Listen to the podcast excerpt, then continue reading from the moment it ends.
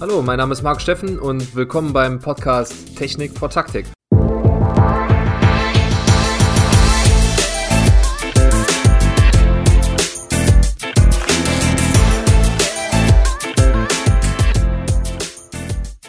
Servus aus NRW.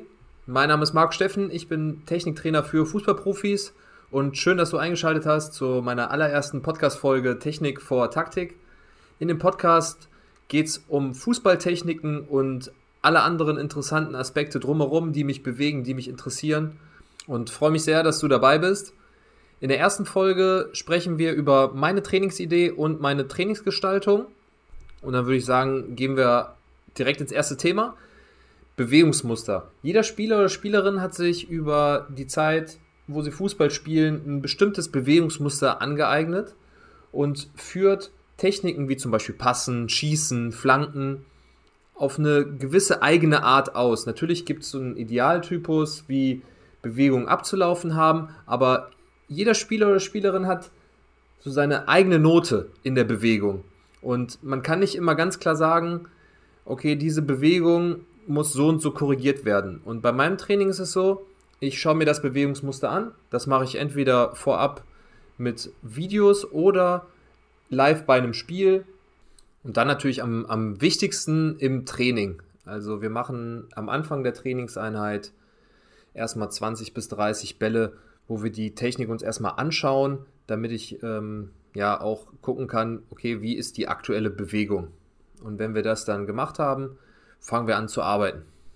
Wenn wir dann die ersten 20, 30 Bälle gemacht haben, geht es darum, einmal zu gucken, gibt es übereinstimmende Bewegungen. Bedeutet, macht der Spieler immer ähnliche Sachen in bestimmten Körperbereichen. Dafür teile ich den Körper in drei Teile.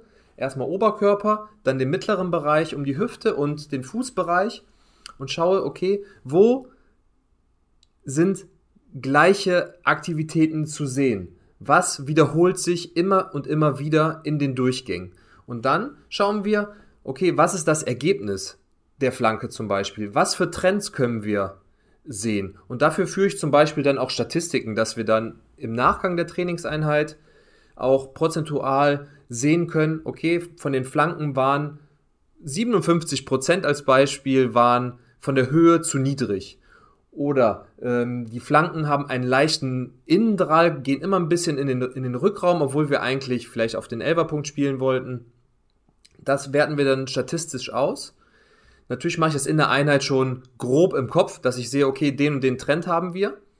Und wenn wir den Trend erkannt haben, schauen wir, okay, an was für Stellschrauben können wir drehen, damit wir näher an unser Ziel kommen. Und das ist die spannende Arbeit. Das hat bei meinem Training wirklich den größten Gänsehautfaktor überhaupt.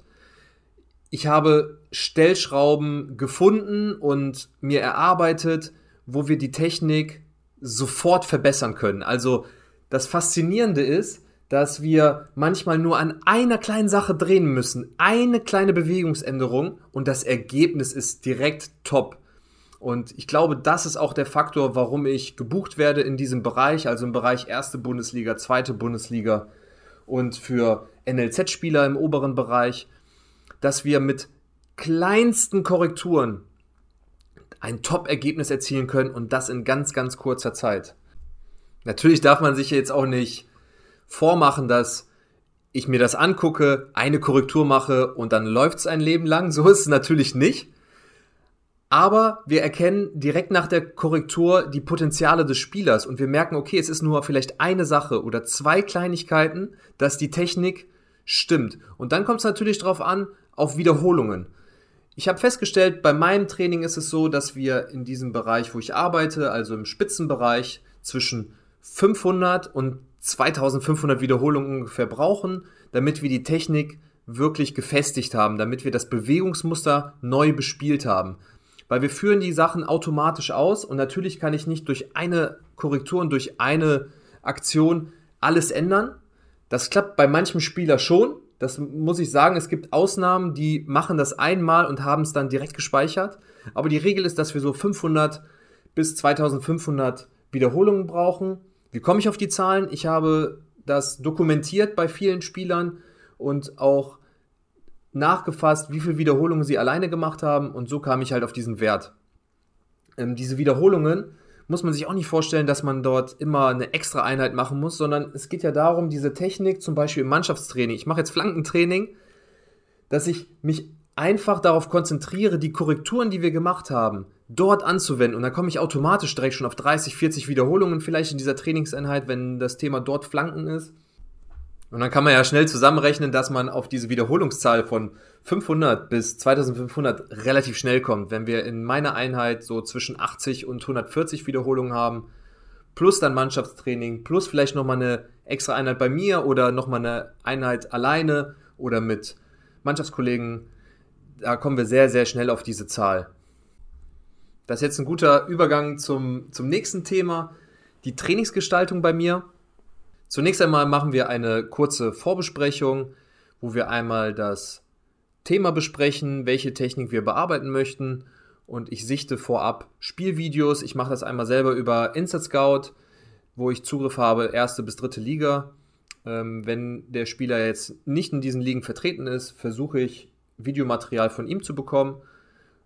Wenn das natürlich auch nicht möglich ist, dann machen wir die erste Sichtung in der Trainingseinheit. Und wie ich vorhin gesagt habe, machen wir dann erstmal eine Bestandsaufnahme, dass wir uns die Technik einmal angucken.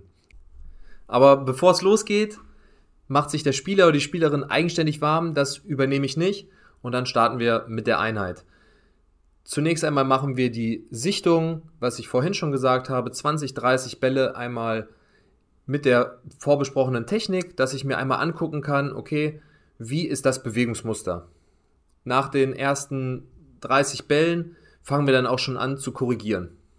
Zur Trainingsgestaltung kann ich auch noch mal kurz was sagen.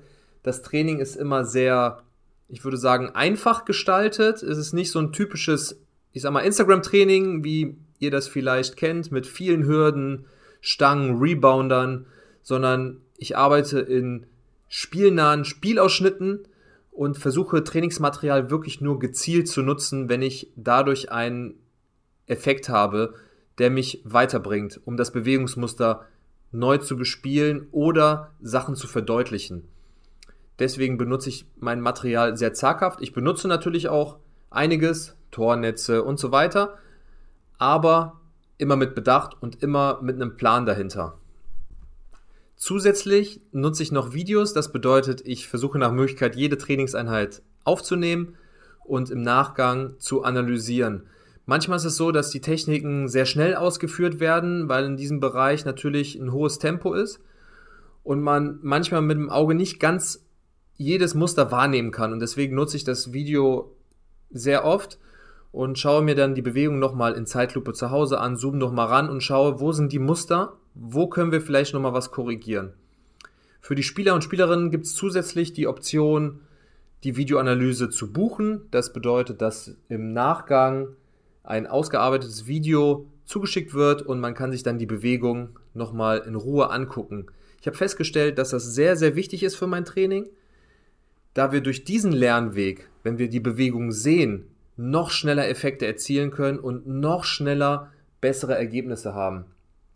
Wenn ich sehe, wie ich mich bewege, kann ich es viel, viel besser anpassen. Weil manchmal ist es so, dann sehe ich das Muster, korrigiere es, aber der Spieler sagt, hm, ich bewege mich doch so und so. Und das Video ist dann immer der Beweis, okay, ich bewege mich vielleicht doch anders, als ich wahrgenommen habe und kann mich dann vielleicht besser darauf einstellen, die Korrektur anzunehmen.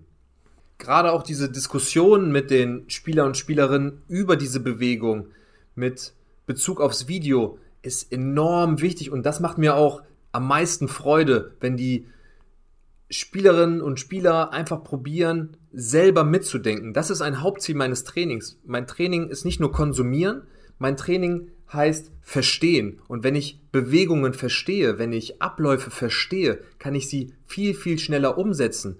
Und das hat einen riesen Impact auch aufs Spiel. Wenn ich jetzt zum Beispiel flanke, die Flanke kommt nicht und ich weiß, warum sie nicht kommt. Ich weiß, welche Stellschrauben zu drehen sind. Ich habe das System verstanden. Bin ich direkt in einem ganz anderen Flow, weil ich weiß, okay, die nächste Flanke, ich korrigiere meine Hüftstellung, ich korrigiere mein, meine Fußneigung, was auch immer. Und ich bin direkt wieder drin. Das heißt, es hat noch einen mentalen Aspekt, die Sachen zu verstehen. Und mein Training ist so ausgelegt, dass man im Idealfall, wenn man etwas länger mit mir zusammenarbeitet, diese Methode einfach auch komplett selber anwenden kann. Denn wenn man einmal das System verstanden hat, kann man das natürlich auch auf ganz andere Techniken anwenden. Man kann sich selber korrigieren, selber Sachen erarbeiten und das ist das Ziel meines Trainings. Die Spieler und Spielerinnen haben zusätzlich noch die Möglichkeit, über eine App die Videos reinzuladen und selber auch nochmal zu analysieren. Das bedeutet, sie können selber dort ranzoomen, Zeitlupe reinzeichnen und dann beginnt eine interessante Diskussion, weil über die Diskussion erarbeiten wir uns vielleicht den ein oder anderen Punkt, den ich vielleicht noch nicht erkannt habe, den aber vielleicht der Spieler erkannt hat, weil er diese Bewegung anders fühlt. Weil es kommt ja auch darauf an, nicht nur, dass die Korrektur sitzt und dass das Ergebnis stimmt, das ist natürlich der Hauptfaktor, dass das Ergebnis stimmt, aber die Bewegung muss sich auch gut anfühlen. Und da muss natürlich der Athlet oder die Athletin sprechen und sagen, okay, diese Bewegung fühlt sich so und so an. Wir müssen vielleicht das und das ändern und dafür bin ich dann da, diese einzelne Korrektur dann zu nennen und dass es sich gut fühlt mit dem perfekten Ergebnis. Wenn wir dann die Trainingseinheit durchgeführt haben, die Videos gesichtet haben, analysiert haben, nochmal eine Nachbesprechung gemacht haben, können die Spieler und Spielerinnen auch einen Nachbericht bekommen, wenn es gewünscht ist. Dort stehen dann alle einzelnen Korrekturpunkte nochmal aufgelistet in einer PDF.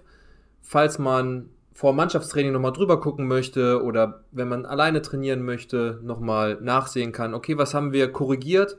Und man kann dann auch Buch führen und mir dann auch einzelne Sachen, die einem auffallen im Eigentraining, mir dann zuschicken. Zu meinem Service gehört noch die Spielsichtung. Ich versuche nach Möglichkeit alle sechs Wochen zu einem Spiel live zu kommen, wenn es möglich ist. Ansonsten sichte ich die Spiele jeden Montag über Video, wenn die Spieler und Spielerinnen in den ersten drei Ligen spielen. Das war's auch jetzt schon mit der allerersten Folge Technik vor Taktik.